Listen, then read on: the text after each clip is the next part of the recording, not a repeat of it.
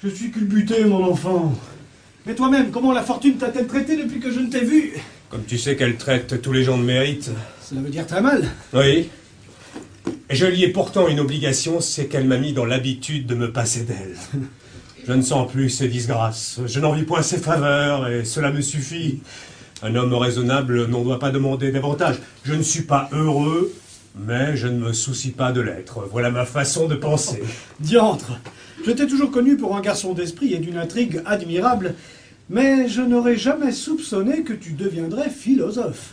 Malpeste, que tu es avancé, tu méprises déjà les biens de ce monde Doucement, mon ami, doucement, ton admiration me fait rougir, j'ai peur de ne la pas mériter. Le mépris que je crois avoir pour les biens n'est peut-être qu'un beau verbiage. Et à te parler confidemment, je ne conseillerais encore à personne de laisser les siens à la discrétion de ma philosophie. j'en prendrai, Frontin, hein, je le sens bien, j'en prendrai, à la honte de mes réflexions. Le cœur de l'homme est un grand fripon.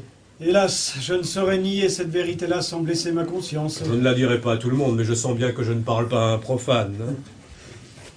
Eh, dis-moi, mon ami. Mhm.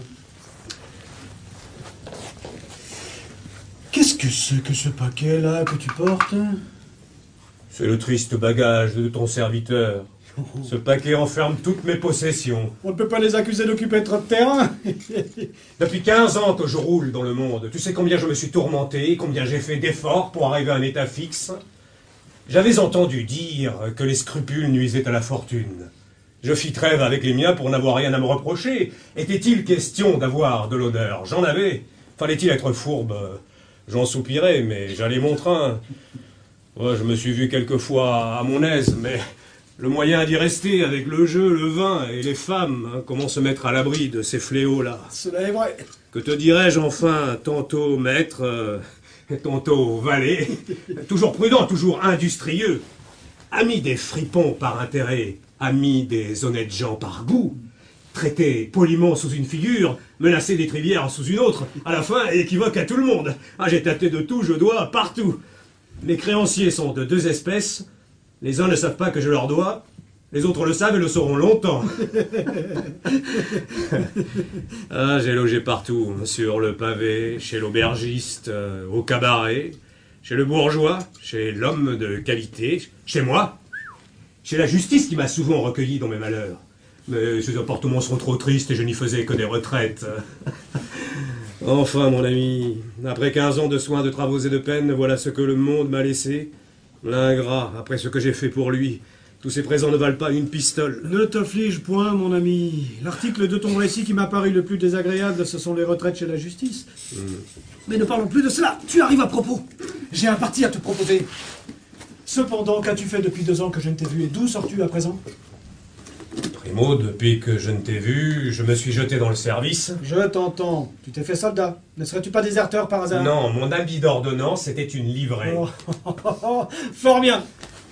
Avant que de me réduire tout à fait à cet état humiliant, je commençais par vendre ma garde-robe. Toi, une garde-robe? Oui, c'était trois ou quatre habits que j'avais trouvés convenables euh, à ma taille chez les fripiers et qui m'avaient servi à figurer en honnête homme. Je crus devoir m'en défaire pour perdre de vue tout ce qui pouvait me rappeler ma grandeur passée. Quand on renonce à la vanité, il n'en faut pas faire à deux fois. Qu'est-ce que c'est que se ménager des ressources? Point de quartier, je vendis tout. Ce n'est pas assez, j'allais tout boire. hein. Fort bien. Eh oui, mon ami, j'eus le courage de faire deux ou trois débauches salutaires qui me vidèrent ma bourse et me garantirent ma persévérance dans la condition que j'allais embrasser, et de sorte que j'avais le plaisir de penser en m'enivrant que c'était la raison qui me versait à boire. Quel nectar Mais je ne puis en écouter davantage. Je dois aller coucher ce soir à Paris où l'on m'envoie. Et je cherchais quelqu'un qui tint ma place auprès de mon maître pendant mon absence. Veux-tu que je te présente? Ah oui, da Et, et qu'est-ce que c'est que ton maître? Fait-il bonne chère car dans l'état où je suis, j'ai besoin d'une bonne cuisine? Tu seras content, tu serviras la meilleure fille.